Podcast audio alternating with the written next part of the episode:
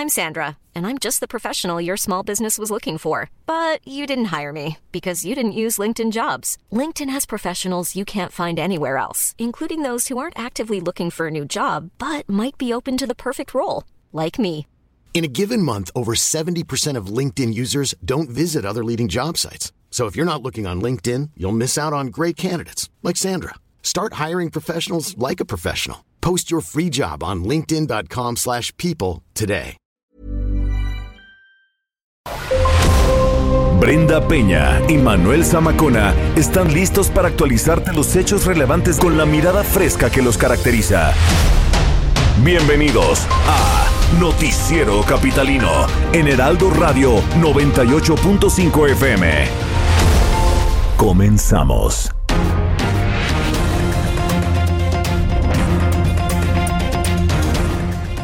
Hoy entró en vigor el programa Hoy no circula, extendido por la fase 3 de la pandemia. Ya hay sancionados por no respetar esta disposición. También habrá nueva señalización para inhibir conglomeraciones en la capital de la República. Le vamos a informar de qué se trata. Los paramédicos del ERUM son los héroes que se movilizan para atender a posibles pacientes de COVID-19. Le vamos a contar cuántos casos atienden a diario. Hoy le daremos el dato de la capacidad hospitalaria de la Ciudad de México al día de hoy en plena fase 3 de la pandemia. Si usted está en lo correcto, si ha notado que en la cuarentena su cartera se ha visto golpeada, le vamos a platicar la causa. El primer trimestre del año trajo beneficios a la seguridad ciudadana. Le vamos a platicar de qué se trata.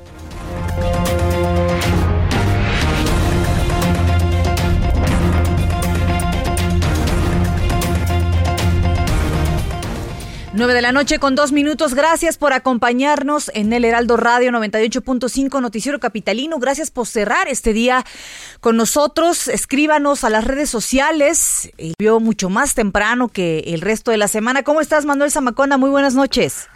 ¿Cómo estás, querida Brenda Peña? Pues ya aquí listos para llevarles a ustedes toda la información con el gusto de saludarte. Hoy, por supuesto, con Susana Distancia aquí Con transmitiendo Susana. desde la comodidad del hogar, por supuesto. Ya tenemos nuestro, nuestra bebida refrescante. Hoy no hay cervecita, pero sí hay un buen tehuacán preparado. Tú sabes que me gustan con limón y sal, ¿verdad? Claro. Pero pues aquí andamos, aquí andamos. Qué gusto que nos estén acompañando. Oye, a ver, hoy comenzó de manera oficial este programa extendido de Hoy no circula. Polémico, por eso justamente estamos abriendo con este tema, querido Manuel.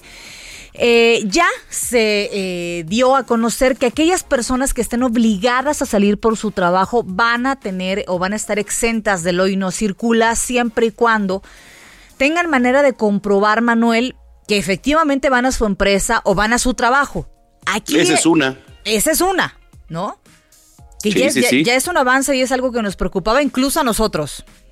Efectivamente, la siguiente pues es conocer, por supuesto, las cifras de corte al primer día de las acciones y la otra, eh, hubo muchas quejas en Twitter, sobre todo por parte del personal médico para que se les extendiera esta carta es. que acredita que, bueno, pues trabajan en alguna unidad hospitalaria y que pueden eh, circular, ¿no? Entonces, bueno, pues todas esas dudas serán despejadas ya en unos minutos. Así es, y justamente saludamos en la línea telefónica a Rodrigo Díaz, subsecretario de Planeación, Políticas y Regulación de la CEMOVI. ¿Cómo está, subsecretario? Muy buenas noches.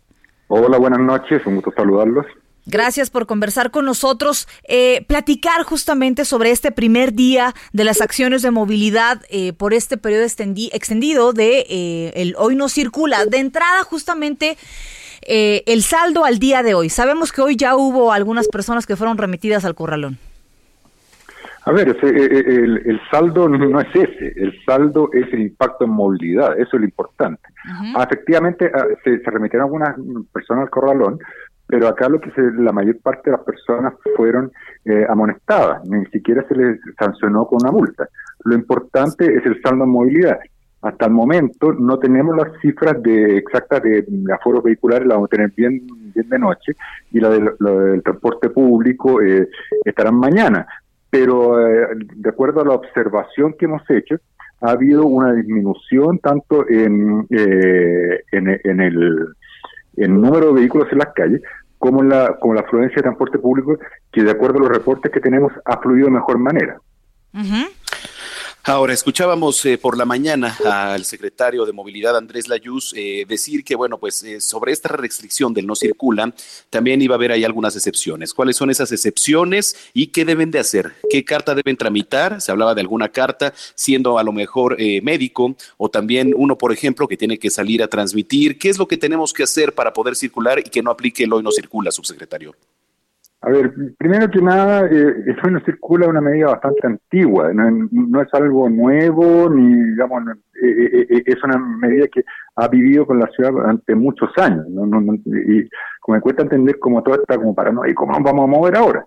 Ahora bien, las excepciones han sido difundidas por varios medios, y son transporte público, tanto local como foráneo, transporte personal, y taxis eh, registrados, en otras palabras, lo, rosa con blanco. También transporte de carga está exento. Transporte de servicios esenciales, servicios urbanos, como vehículos de electricidad, camiones de bomberos, recolectores de basura, etcétera. También servicios funerarios. También están exentos aquellos vehículos que transportan a personas con discapacidad debidamente registrados y a personal que trabaja en centros de salud, ya sea personal médico, auxiliares o administrativos lo que tienen que hacer este personal es andar con un tarjetón que les da el mismo centro asistencial.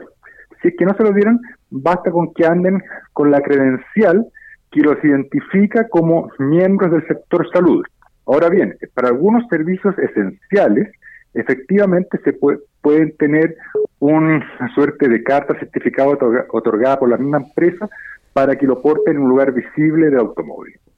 Definitivamente. Ahora preguntarles, ¿está trabajando en coordinación eh, con elementos policíacos para un operativo? Sabemos que hay varios puntos de revisión en varias zonas. Eh, sí, la, Secretaría de Seguridad Ciudadana es la que está a cargo de la vigilancia, de, la observancia esta media. Pero como he dicho, el, énfasis hoy ha sido el de amonestaciones verbales, es decir, se les dice, se les informe, por favor, vuelva, vuelva a su casa. Claro. Oiga, subsecretario, ¿ha habido algún tipo de, falla en la página de la Secretaría de Movilidad para extender eh, algunas cartas a los, a los propios médicos? Porque había muchas quejas sobre eso en la mañana. Porque las cartas no las extiende la Secretaría de Movilidad. Las extiende, tal como hemos dicho varias veces, las extiende los propios centros asistenciales, no la Secretaría de Movilidad. O sea, entonces eso era, es falso. Es falso. Nunca hemos dicho que la, que, que, la, carta tiene que ser defendida por la Secretaría de Movilidad. Bueno, digo, es una duda pues que tiene la población. Obviamente hay que recordar pues que estas cosas hay que tomarlas con calma. La gente está asustada, la gente tiene que tomar sus previsiones también y son dudas que son por parte también del público del Heraldo que, que les agradecemos además que nos hayan hecho llegar estas dudas que tienen. Eh, ahora, eh, la duda también es, ¿no se incrementará la presencia en el transporte público de personas? Eh, lo que dice la, historia larga de lo no circula es que la, gente que tradicionalmente se mueve en automóvil no migra al transporte público. Y le pongo un caso concreto, el año pasado cuando tuvimos la contingencia ambiental, se declaró, hoy no circula de doble dígito, bueno, los volúmenes de pasajeros del transporte público siguieron exactamente iguales.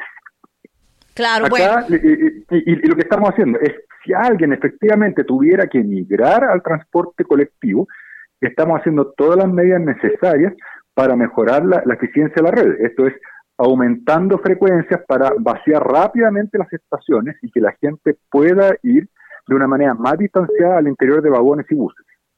Muy bien. Sí, y la duda, la duda era, subsecretario, y el, el, chiste de hacer base con usted, pues despejar todas estas dudas de la mejor manera, porque sí, efectivamente ya todos conocemos, ¿no? Que, que este programa del No Circula tiene muchos años, pero también estamos viviendo una situación extraordinaria ahora con el tema del COVID-19 y, entonces se han ido modificando pues muchas de las situaciones y si la gente se tiene que adaptar a ello. Entonces, bueno, pues por eso ese es el chiste de hacer esta entrevista y este y bueno, pues despejar todas las dudas, ¿no? Dejarle claro a los que nos vienen escuchando. Sí, acá lo importante importante detrás de esta medida es que hay que incentivar el que la gente se quede en la casa y que solamente se hagan aquellos viajes que son estrictamente esenciales.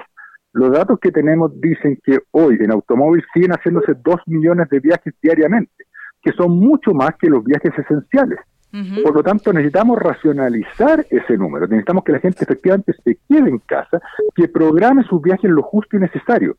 Acá nadie se está prohibiendo salir, pero lo que estamos diciendo es, por favor, quédate en casa, estamos dando todas las facilidades para que la gente haga esto, si eh, lo mismo, el mismo sector privado se ha puesto acá, tú puedes, ya no es necesario ir al supermercado, te pueden hacer el pedido bajo servicio de plataforma, los, mercados todos han, habilitado un número telefónico para que te vayan a dejar el, pedido a la casa. Es decir, lo que tenemos que hacer como ciudadanía también es poner nuestra parte y bajar nuestro número de viajes y quedarnos en nuestros hogares. Claro, pues le agradecemos muchísimo, Rodrigo Díaz, subsecretario de Planación, Políticas y Regulación de la CEMOVI, haber conversado con nosotros esta noche aquí en Noticiero Capitalino. Muchas gracias a ustedes. Buenas noches. Muy buenas noches, gracias.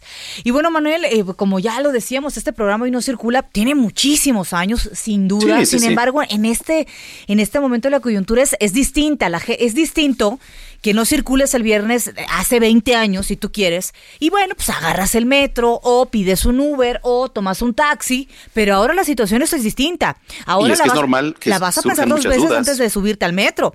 La vas a pensar. Es normal. claro, por supuesto, y, y por eso yo creo que también la autoridad tiene que ser más serena, más empática. Flexible, simplemente. Claro, definitivamente. Ahora, hubo mucha queja hoy en redes sociales acerca de estos operativos de tránsito que ya sabes que no falta luego el mal elemento que anda buscando sacar provecho de eso. Es importante que usted también ande en, regla, ¿eh? que haya verificado, que traiga la licencia, que esté al día con sus papeles y su documentación para que entonces no vaya a incurrir en un delito, ¿no? Efectivamente, una falta, más que un delito, Una eh, falta. surgen dudas, eh, ¿qué va a pasar también el, fin de semana? ¿No? Estaban diciendo, bueno, también va a haber este tipo de sanciones. No, yo escuchaba ya hace un momento a Andrés Layuz decir que este programa no va a operar los fines de semana, porque evidentemente, pues la afluencia vehicular sí se ha registrado que ha eh, sido, pues, muy poca, ¿no? Los fines de semana. Y ahora, pues, van a seguir las amonestaciones verbales, porque a mí me parece una buena medida lo que aplicaron de amonestar, por ejemplo, pues hasta por lo menos esta semana, que la gente se vaya un poco acoplando al hoy no circula en tiempos de COVID-19. Definitivamente, y, también eh, eh, la petición de muchos usuarios de, de la red del metro, de los camiones, de los autobuses, de RTP y Metrobús, es que saniticen justamente los, los vagones, que saniticen los trenes, que saniticen los camiones, porque entonces de nada sirve ir a que vayan tres en un camión si no va limpio ese camión. Hay que recordar que esta era la demanda, Manuel, eh, por lo menos en los vagones del metro, hace unas tres, cuatro semanas atrás, en donde grababan videos y decían solamente una vez en la mañana y en la noche. ¿Y de qué sirve? ¿no? Entonces, también ahí cooperación por parte de la autoridad, pero también de la ciudadanía, ¿verdad? Así es. Muy bien, 9 con 12. Mire, hasta las 4 de la tarde policías de la Subsecretaría de Control de Tránsito habían realizado 76 apercibimientos automovilistas y bueno, estos son datos que no nos dieron, por ejemplo, ahorita, ¿no? Que bueno, 11 vehículos fueron ya trasladados a distintos depósitos vehiculares como parte de la instalación del programa Hoy no circula, extendido con motivo de esta emergencia sanitaria. Eh, insistimos, a partir de hoy, hoy, jueves 23 de abril, ya entró en operación este programa Hoy no circula de manera extendido.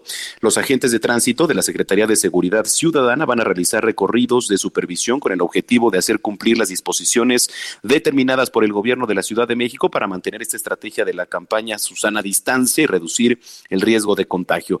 A ver, en caso de infringir esta disposición, usted, conductor que nos viene escuchando, eh, será acreedor a sanciones que van de los 1.500 a los 2.000 pesos, así como la remisión del vehículo al depósito vehicular, dependiendo la falta que usted cometa, ¿no? Cabe señalar que solo los policías de tránsito y nadie más podrán multar por no respetar el hoy no circula durante la emergencia sanitaria. Ningún otro policía, Brenda, eso es muy importante porque eh, hay que decir que hay policías que se aprovechan, ¿eh? Nadie más que los de tránsito podrá hacerlo Así que bueno, en esta aplicación del programa No Circula Extendido, todos los vehículos, sin importar su holograma, van a estar limitados a la circulación, incluyendo los hologramas cero y doble cero. Solamente podrán hacerlo sin restricción los vehículos de transporte público individual de pasajeros, o sea, los taxis, los transportes de carga, los vehículos con placas para personas con discapacidad y vehículos conducidos por personal médico y trabajadores de la salud que así lo acrediten. Así que bueno, pues evítese molestias y si no va a realizar actividades sustanciales, hay que permanecer en casa, ese es el llamado. Y si requiere salir, utilicen algún otro medio de transporte, si es que usted puede, por supuesto, con las recomendaciones de cuidado a su salud, como el uso de cubreboca y las que usted ya conoce. Bueno, pues son las 9 con 14. Vamos a ver qué está pasando en las calles de la Ciudad de México. Alan Rodríguez, ¿cómo estás? Muy buenas noches. Brenda Manuel, excelente noche. Quiero informarles que los servicios de emergencia tuvieron una tarde y una noche bastante movida y es que han caído tres árboles en la Ciudad de México. El primero se registró en la esquina de Doctor Atl y, el, y Eligio Ancona, esto en la colonia Santa María la Ribera. Un árbol de grandes dimensiones cayó aplastando un vehículo en el cual afortunadamente no había personas a bordo. El otro árbol, otro de aproximadamente 20 metros, se trató de un eucalipto de un tronco bastante grueso el cual cayó en la en el interior del parque Jardín Pushkin, esto en la colonia Roma. Ya por último, en la colonia Vicente Guerrero, en la colonia Guadalupe del Moral, en Iztapalapa, cayó también un árbol afectando la vialidad por varios minutos. Afortunadamente ya los servicios de emergencia retiraron estos troncos y pues bueno, esto se registró debido a una fuerte racha de viento que estuvo soplando durante toda la tarde. Es la información que tenemos. Vaya, vaya día que hemos tenido aquí en la capital del país. Alan, más adelante nos enlazamos contigo.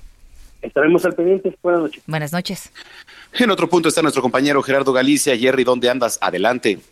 Mi querido Manuel, Brenda, excelente noche y tenemos reporte importante para nuestros amigos que desean utilizar o se van a mover a través de la carretera La México-Toluca. Ocurrió un aparatoso accidente en el kilómetro 39 más 800. Se trata del choque de dos tráileres. Estos vehículos, luego de impactarse, prácticamente se incendiaron al caer a una cuneta. El accidente se genera llegando a una rampa de frenado. Ya están elaborando elementos del heroico cuerpo de bomberos del municipio de Kerouac-ek, en el Estado de México. También tenemos la presencia, por supuesto, de la Guardia Nacional y hasta el momento no se habla oficialmente de personas que hayan perdido la vida. Al parecer, los conductores alcanzaron a salir de las cabinas de los tráileres antes de que comenzaran a incendiarse. Este accidente, repetimos, el kilómetro es muy cerca del 40, es el kilómetro 39 más 860 con dirección a Toluca. Así que si nuestros amigos van a agarrar carretera en los próximos minutos, hay que hacerlo con precaución. No tenemos un cierre total, pero sí reducción de carriles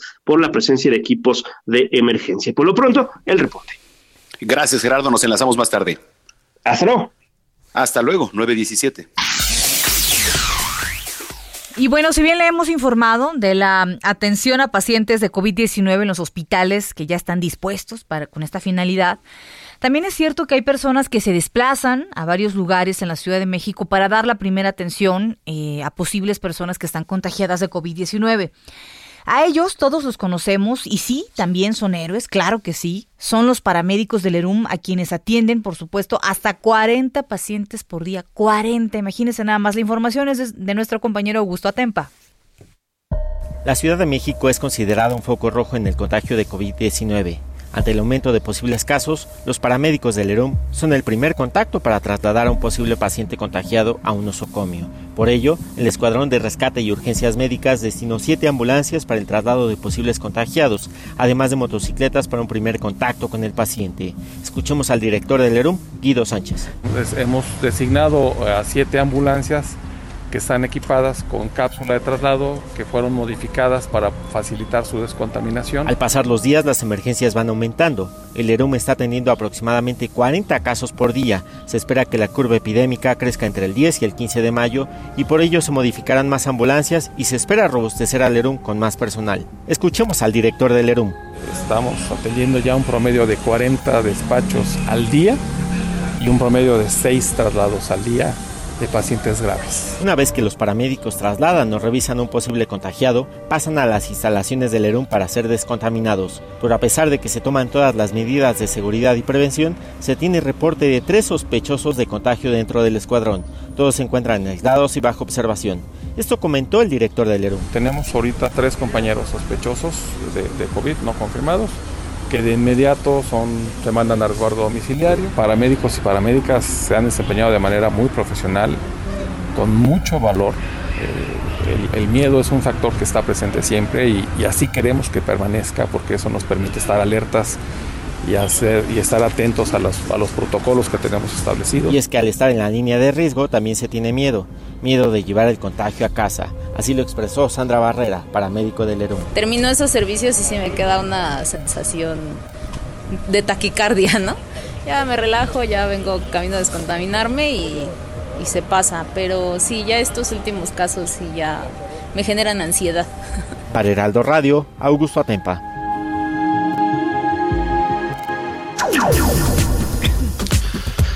Bueno, pues eh, le hemos informado de las medidas del gobierno capitalino para sumar a la lucha contra el coronavirus. Por cierto, que hoy la jefa de gobierno, Claudia Sheinbaum, descartó afectaciones por este cierre de estaciones en el sistema de transporte colectivo o en general el sistema de transporte público. Carlos Navarro nos platica. ¿Cómo estás, estimado Carlos? Muy buenas noches. Buenas noches, Brenda Manuel. Les saludo con gusto a ustedes y a su auditorio. Y bueno, el cierre de 36 estaciones del sistema de transporte colectivo Metro desde hoy no causó mayores inconvenientes luego de que se activara por la fase 3.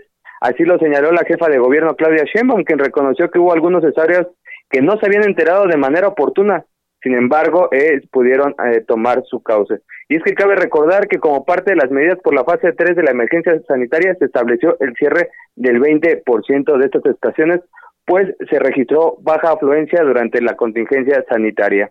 Por otro lado, comentarles que la capital se han repartido 5.120 kits para casos sospechosos o confirmados de COVID-19. La jefa de gobierno destacó que la intención es que estas personas se mantengan aisladas y no salgan a las calles. Escuchemos.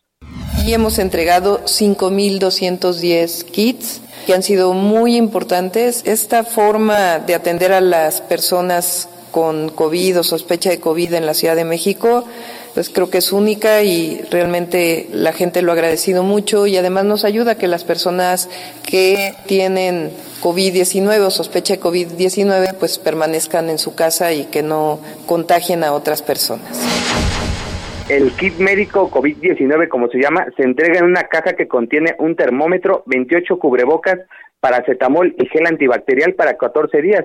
Además, también trae una despensa con arroz, frijol, sopa, papel higiénico, amaranto, avena, entre otros insumos, y también una tarjeta con mil pesos en caso de que requieran comprar algún otro insumo. Además, el gobierno de la Ciudad de México hoy presentó señalética para inhibir las aglomeraciones en distintos puntos de la Ciudad de México. La mandataria capitalina informó que fue elaborada por un grupo de creativos, mismos que prefirieron omitir su nombre en este caso. Escuchemos. Estas señales que queremos compartir con ustedes, el objetivo de esto es que ahí en donde hay más congregación de personas, las personas conozcan que es el lugar en donde hay mayor transmisión del virus en caso de que una persona esté contagiada.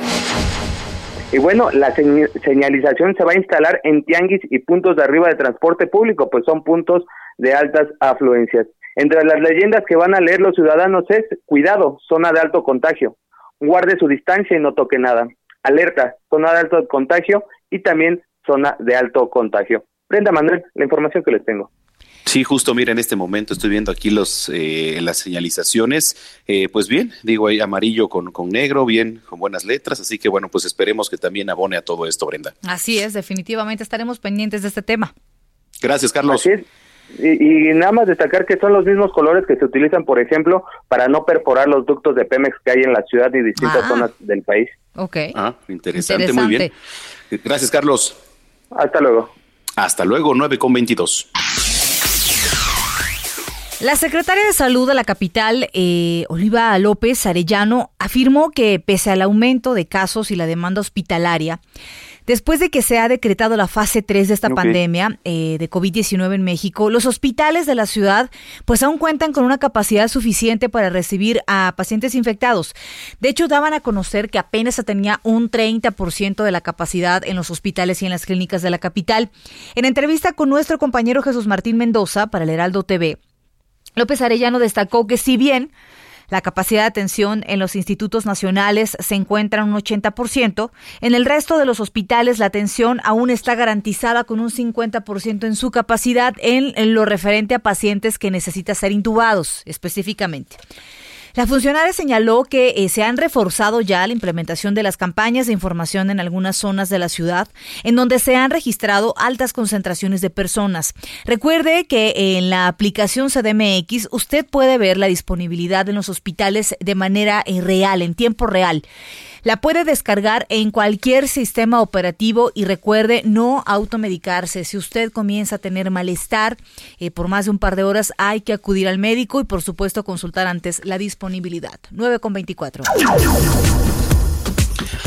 Bueno, eh, ante la activación ya de la fase 3 de la epidemia del nuevo coronavirus aquí en México, la Secretaría de Salud actualizó la guía para el manejo de cadáveres por COVID-19, en la cual se plantea la posibilidad de instalar centros temporales de resguardo de cadáveres o ampliación en el número de fosas en panteones. Esto, bueno, pues con el fin de responder a un escenario de manejo masivo de cuerpos debido a un mayor incremento de las defunciones por esta enfermedad. Recordemos que la Ciudad de México es donde se concentra el mayor número de contagios, ¿eh? o sea, los centros temporales se van a instalar en espacios cerrados amplios para ubicar las cajas refrigeradas de almacenaje. En el caso de los eh, cementerios, se va a buscar espacios para abrir las fosas para personas fallecidas por COVID-19. En caso de cadáveres no identificados o identificados pero no reclamados, se va a requerir una fosa individual para COVID-19 y no van a poder utilizarse las fosas previamente existentes. Esto es lo que dice el documento. También en el caso de los deudos, el centro temporal les va a permitir visualizar el cadáver antes de su entrega a los familiares más cercanos, quienes deberán portar equipo de protección personal con precauciones de contacto y de gotas. En este escenario de defunciones masivas no se va a permitir realizar velorios y tampoco la disposición final del cuerpo será lo más rápido posible. Además, se plantea considerar apoyos funerarios para personas de escasos recursos. La reducción de los tiempos entre la defunción y la disposición final tiene el objetivo de limitar el riesgo de contagio entre la gente vinculada con su manejo y por la concentración también de personas en las ceremonias eh, fúnebres. 9 con 25. Y del otro lado, para los que sí andan eh, pasándose de vivos, les informamos que con la finalidad de inhibir fiestas, eventos, reuniones que propicien aglomeraciones y que generen posibles contagios de COVID-19, pues algunas de las, alcaldías, de las alcaldías perdón, ya han puesto en marcha la ley seca, que esto no garantiza nada. Bueno, no te cuesta nada agarrar el coche, ir a una tienda, a un expendio que esté en otra alcaldía, este, vaya, ojalá y de verdad, ojalá tenga, exacto, ojalá tenga el alcance que esperan las autoridades. Esta ley prohíbe la venta de bebidas alcohólicas, que está vigente únicamente en cuatro de las 16 demarcaciones que conforman Ciudad de México. En Xochimilco, todos los viernes, sábados y domingos, a partir del 24 y hasta el 15 de julio en Gustavo Madero los días 23, 24, 25, 26 y 30 de abril, así como los tres primeros días de mayo. En Coajimalpa comenzó el primero de abril y va a culminar el 30 de este mes. Milpa Alta los sábados y los domingos y aún se analiza si van a poder vender eh, bebidas en establecimientos de lunes a viernes, que sería en este caso de 8 de la mañana a 8 de la noche. 9 con 27.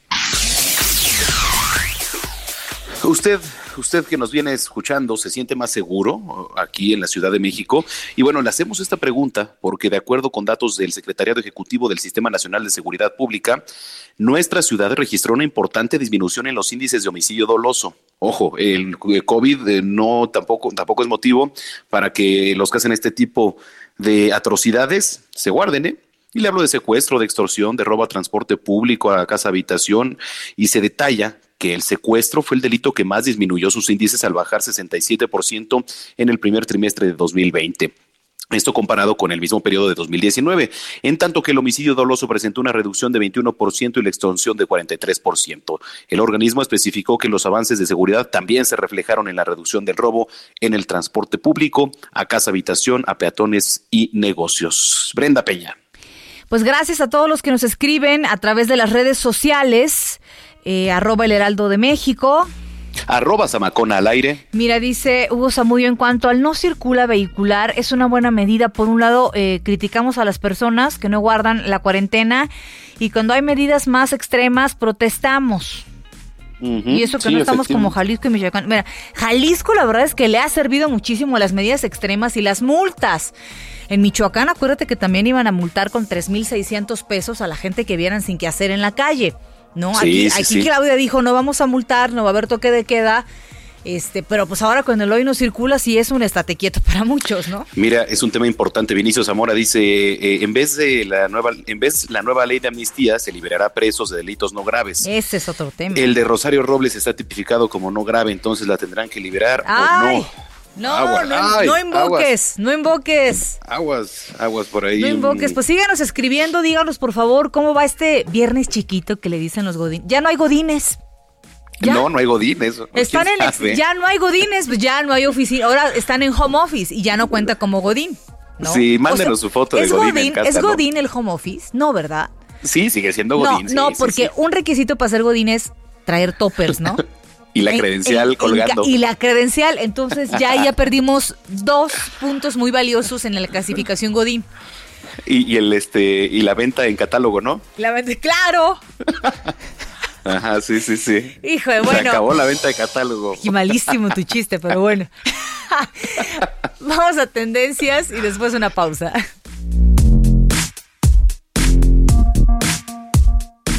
Esto es lo que ha sido tendencia hoy en Twitter.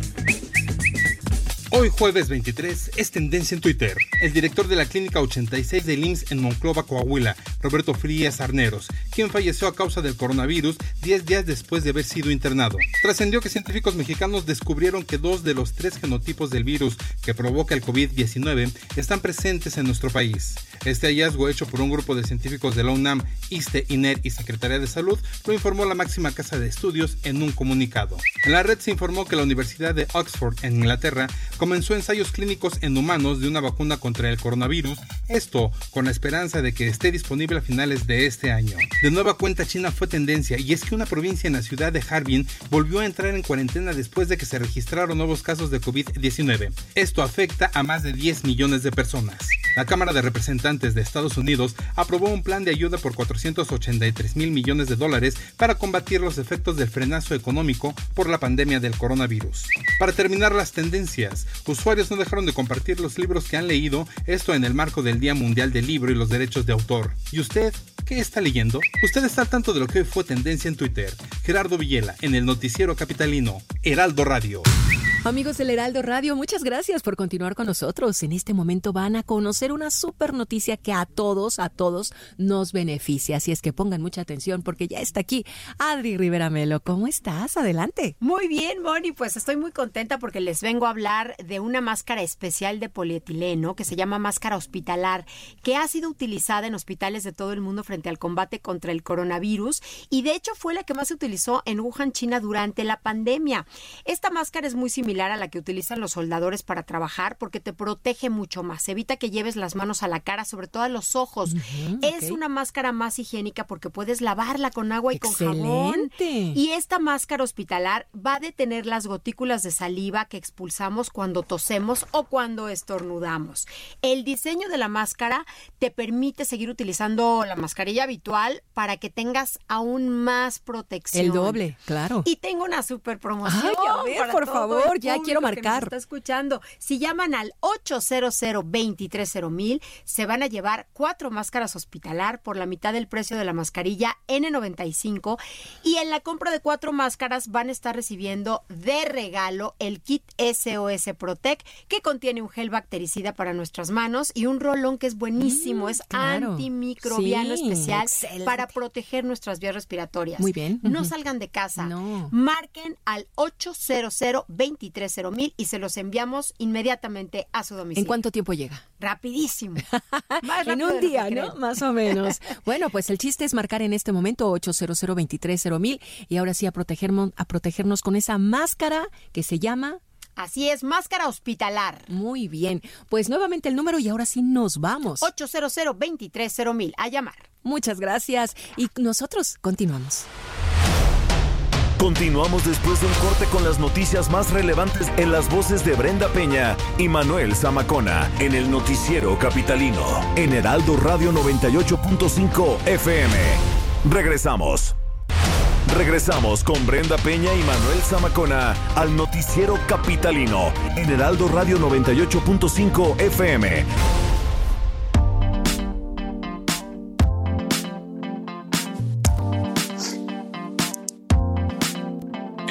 Son las 9 de la noche con 37 minutos ya en el tiempo del centro del país. Eh, los invitamos a que nos sigan escribiendo, a que sigan participando con nosotros a través de nuestras redes sociales, arroba el Aldo de México. Arroba Brenguión bajo Penabello y arroba Samacona al aire. Bueno, pues sí está participando mucho la gente. Muchas dudas, Brenda, pues con el tema de movilidad, ¿no?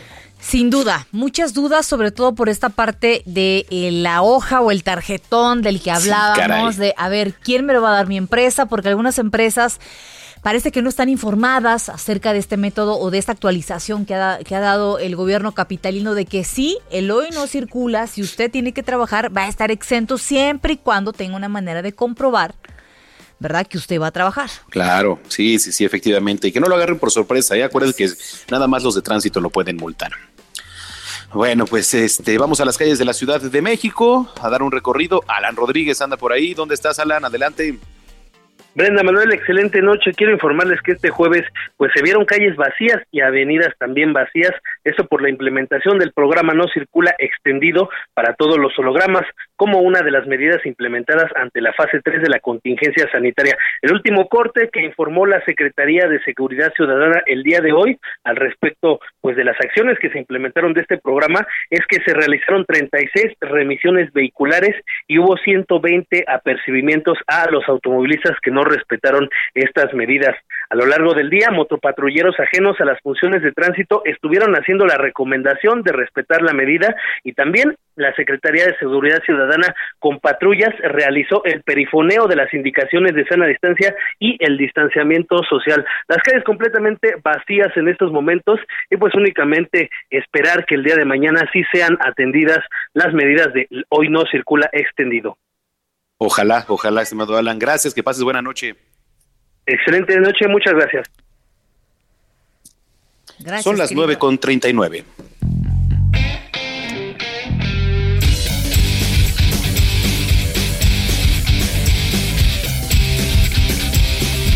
Bueno, ya está listísimo con la información deportiva el señor Roberto San Germán. ¿Cómo estás? ¿Qué tal? ¿Cómo estás, mi querida Brenda? Buenas noches. También al querido Manuel y a la gente que nos sintoniza contento aquí, ya para hablar de los deportes, de lo que está sucediendo y sobre todo con un director técnico. A ver, para ustedes, ¿cuál ha sido el último o el, el último o quién les ha gustado como director técnico de la selección mexicana? Hijo. Mira, la verdad es que lo desprecio, pero el piojo para mí ha sido bueno. Sí, creo que Pero lo ¿eh? desprecio de verdad, ¿eh? No, no, bueno. Entiendo tu, entiendo tu ardidez y tu dolor. Lo entiendo perfectamente. Y entiendes, entiendes eh, de dónde viene este antecedente, ¿no? Exacto, eh, entiendo, entiendo perfectamente. pero, pero, ¿qué piensan ustedes de Ricardo Lavolpe? ¿Qué les parece? A mí me parece muy sangrón, me parece un tipo medio enfadado, no sé cómo trabaje, la verdad. Nos metió al mundial, ¿no?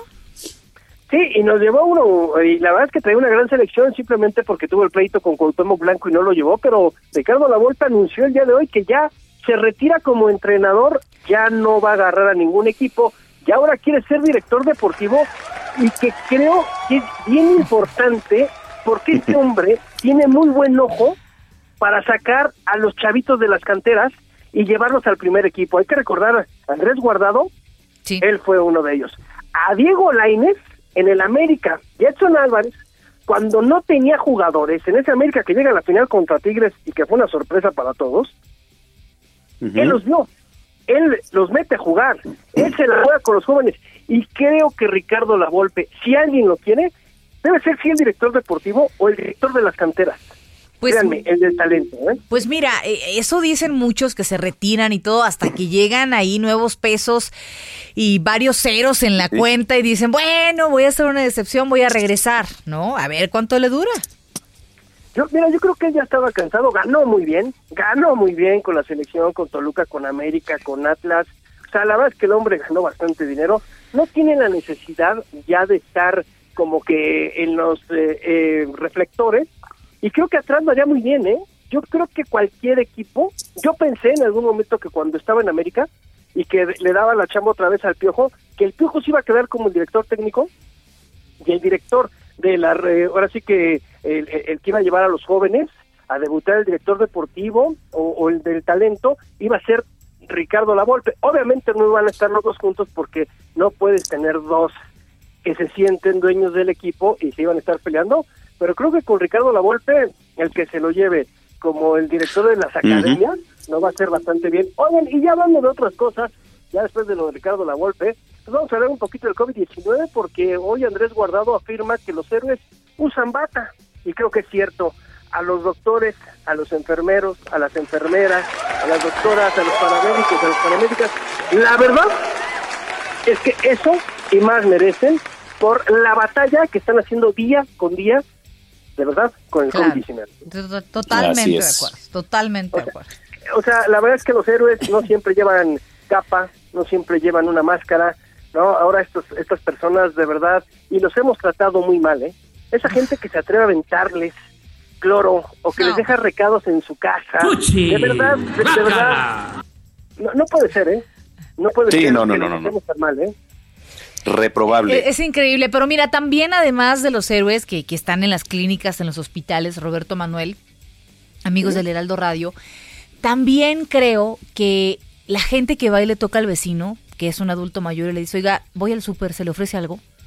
Oiga, a ver, vas a algún... Yo te llevo, ¿no? Yo te ayudo, yo te a la gente que anda por ahí donando comida, esos también son héroes que no tienen capa y se agradece porque no dan de lo que les sobra, ¿no? Sino dan y comparten de lo que ellos mismos este pues están comiendo. Hay gente que eh, divide su comida y dicen, "Esta comida la vamos a dar a alguien, a una persona que la necesite mucho aquí." Entonces, creo que eh, los mexicanos somos muy buenos eh, en cuanto a solidaridad en momentos de crisis. No sé hoy, eh, retomando tu comentario de esta gente que está agrediendo al, al, personal médico, que tengan en la cabeza de manera particular estas personas, este, es tremendo, ¿no? No lo podemos decir al aire. Claro. lo que tienen en la cabeza, porque la verdad es que eh, no, no, no, no se puede, ¿no? Porque además tienes que ver lo que están haciendo por ti, por tus seres queridos. Te puede tocar que al mismo que tú le aventaste cloro o al mismo que tú trataste mal, el que te pueda salvar la vida a ti o a un familiar tuyo. O sea, nada más hay que darnos cuenta de lo que estamos haciendo. Pero bueno, creo que lo más importante que pude encontrar el día de hoy, y obviamente que está hablando ahorita del draft de la NFL que está en la primera ronda y que se tuvo que hacer todo vía remota por el COVID-19. Sí, efectivamente. bueno, pues... Bien, ¿eh? No, sí, sí, sí, efectivamente. Ahí está, mi estimado Roberto, eh, los temas deportivos y aprovecho pues para recordarles que mañana sale mi columna en el Heraldo de México, tema interesante sobre los castigos que se le van a imponer a las Medias Rojas de Boston y algunas recomendaciones de libros, de películas por ahí para esta cuarentena, por supuesto, de béisbol. ¿Ya de plano? De plano. ¿Ya empieza a escasear la información? no, no, no, siempre hay para aventar para arriba. golpes bajos, hay golpes bajos, ya, ya, ¿qué dijimos? Qué barbaridad. Muy bien, querido Roberto, un abrazo, muy buenas noches. Igualmente, abrazo para todos. 9 con 46. Haz del bienestar una constante en tu vida. Escuchas Bienestar H, con una voz autorizada para hablar de todos los temas. Mariano Riva Palacio, en el Noticiero Capitalino. Heraldo Radio 98.5. Bueno, pues eh, como todos los jueves, ya está la vía telefónica nuestro querido Mariano Riva Palacio, que nos trae por demás eh, temas interesantes. Querido Mariano, ¿cómo estás? Muy buenas noches.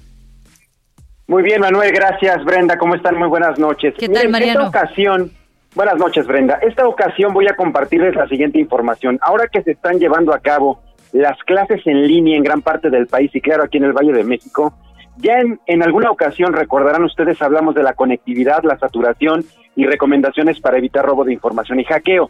Hoy van una serie de recomendaciones para los estudiantes de la capital que nos están escuchando ahorita, para sus papás, sobre todo para que puedan administrar su tiempo y ser más efectivos en esta cuarentena. Platicamos con la doctora Ana Paola Sainz, ella es académica del Departamento de Psicología de la Universidad Iberoamericana y nos dice que estamos ante una gran oportunidad para generar una dinámica cotidiana y sostenible en la que el bienestar de los jóvenes esté en el centro de las actividades. Y la escuela Brenda y Manuel es un factor importante para mantener la salud mental y física, además del conocimiento. Ella nos recomienda lo siguiente, vamos a tomar nota todos. Establecer acuerdos sobre los tiempos, es decir, los estudiantes deben hablar con quienes viven en su casa para avisar en qué momento se van a conectar para estudiar y no los anden molestando organizar la cotidianeidad, establecer horarios para hacer factible el estudio, Brenda, aparte de los horarios para comer, el ocio, labores del hogar y tomar tutoriales. Tercero, tercero, establecer objetivos diarios que sean realizables y coherentes. Así se evita dejar todo al último. Ahí te va otro punto, Manuel. Preparar la información que se necesita, es decir, tener un documento con los enlaces de las plataformas que se estarán usando para tomar las clases en línea. El siguiente, cuidar la salud mental y física. Con esto se refiere la académica a no olvidar comer a nuestras horas, hacer pequeños descansos entre clases y organizar pendientes. Y los dos últimos que son muy importantes. Atención al siguiente. No ser multitasking o multitareas en clases. Significa, Brenda, apagar el celular o dejarlo lejos del alcance durante las clases en línea, no estar atendiendo ningún chat, ni el WhatsApp, ni hacer memes. La atención debe estar enfocada en los cursos. Y por último, Manuel, darle un espacio del día a la reflexión y al reconocimiento. Puede que esta nueva situación nos haga pensar sobre la injusticia, la economía, la resiliencia o la fragilidad. Hay que aprovechar el tiempo, dice la investigadora, para reflexionar sobre la situación actual y reconocer que el aprendizaje siempre es bueno y que también de una crisis se puede crecer. Y en estos momentos podemos aprovecharlo de esta manera.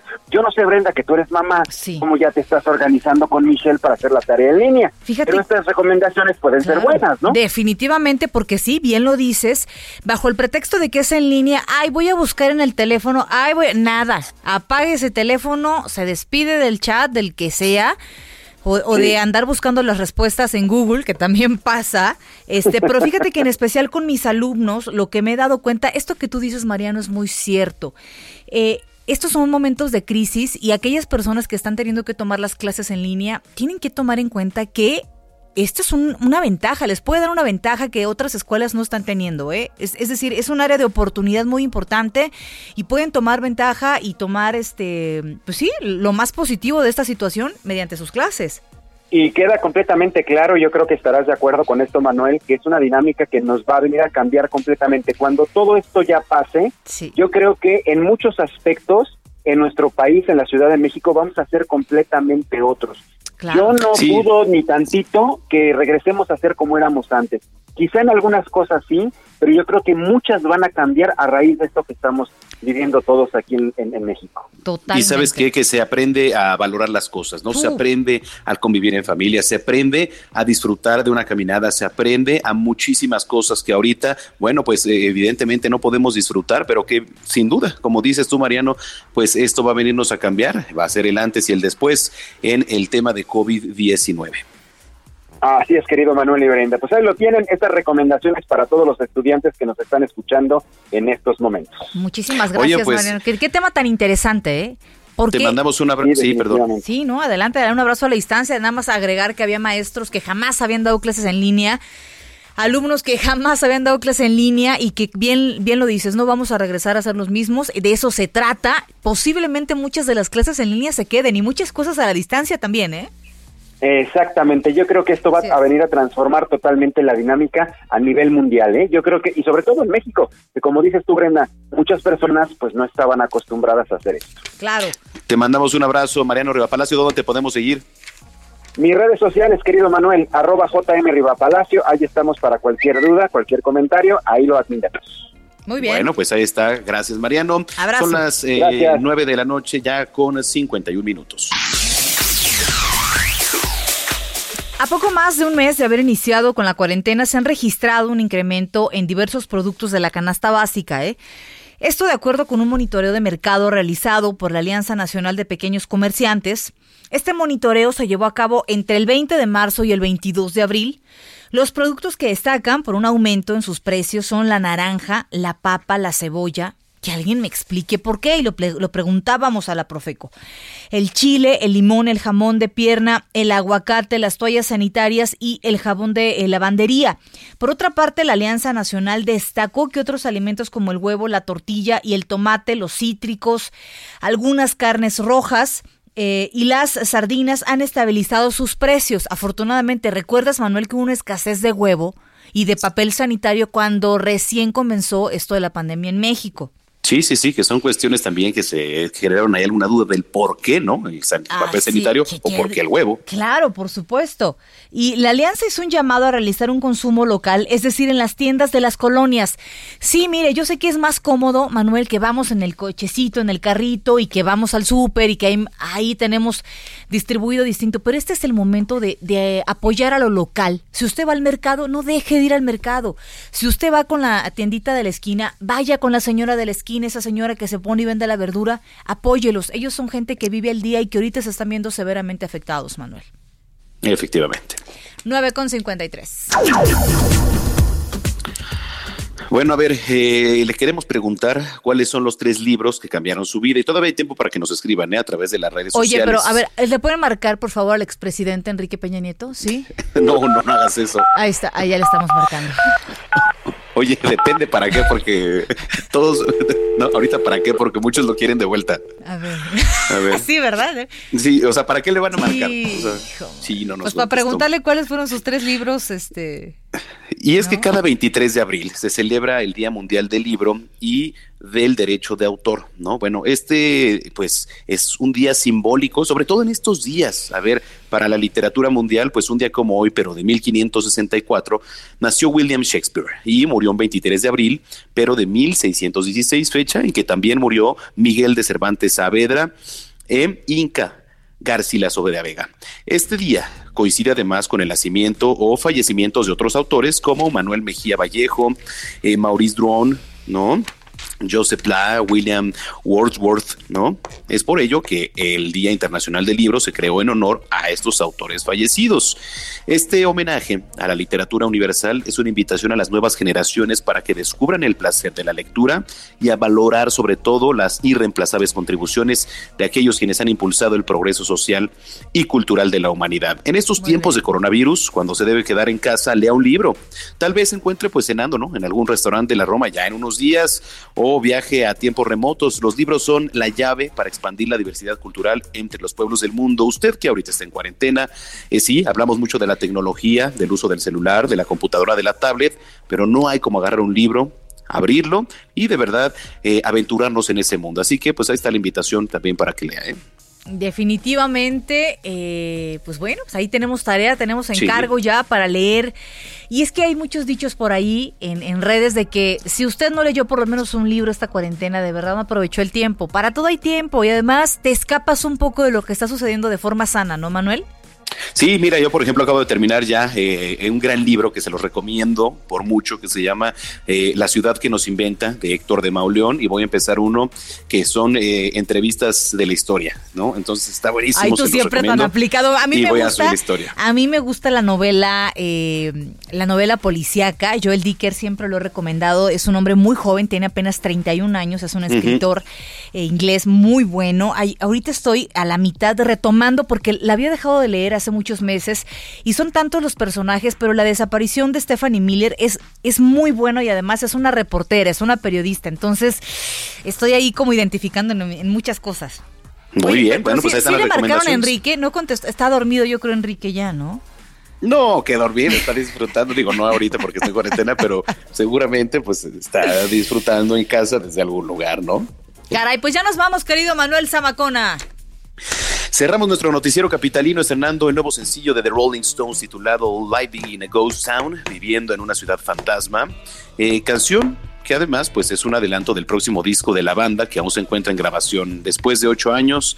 Esta nueva canción de sus satánicas majestades, como muchos les Ándale, llaman. muy bien, ¿Cómo pues. ves? Un abrazo a la distancia, querido Manuel. Amigos que nos escuchan, lleguen con bien a casa. Aquellos que están en casa, pásenla muy bien, descansen y nos escuchamos mañana si Dios quiere. Claro. A-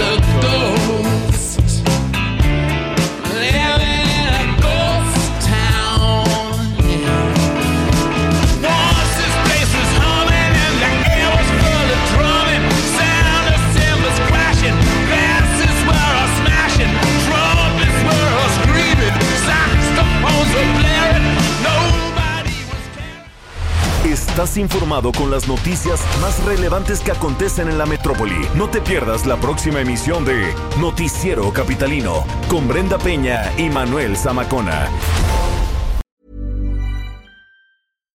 If you're looking for plump lips that last, you need to know about Juvederm lip fillers. With Juvederm Volbella XC and Juvederm Ultra XC, your lip look, whether it's subtle or bold, can last up to one full year with optimal treatment and no additional maintenance. Find a licensed specialist and see if it's right for you at juvederm.com today. That's J U V E D E R M.com. Add fullness to lips in adults over 21 with Juvederm Volbella XC or Juvederm Ultra XC. Do not use if you have severe allergies or a history of severe allergic reactions, or if you're allergic to lidocaine or the proteins used in Juvederm. Tell your doctor if you have a history of scarring or taking medicines that decrease the body's immune response or that can prolong bleeding. Common side effects include injection site redness, swelling, pain, tenderness, firmness, lumps, bumps, bruising, discoloration, or itching. As with all fillers, there's a rare risk of unintentional injection into a blood vessel, which can cause vision abnormalities, blindness, stroke, temporary scabs, or scarring. For full important safety information, visit juvederm.com.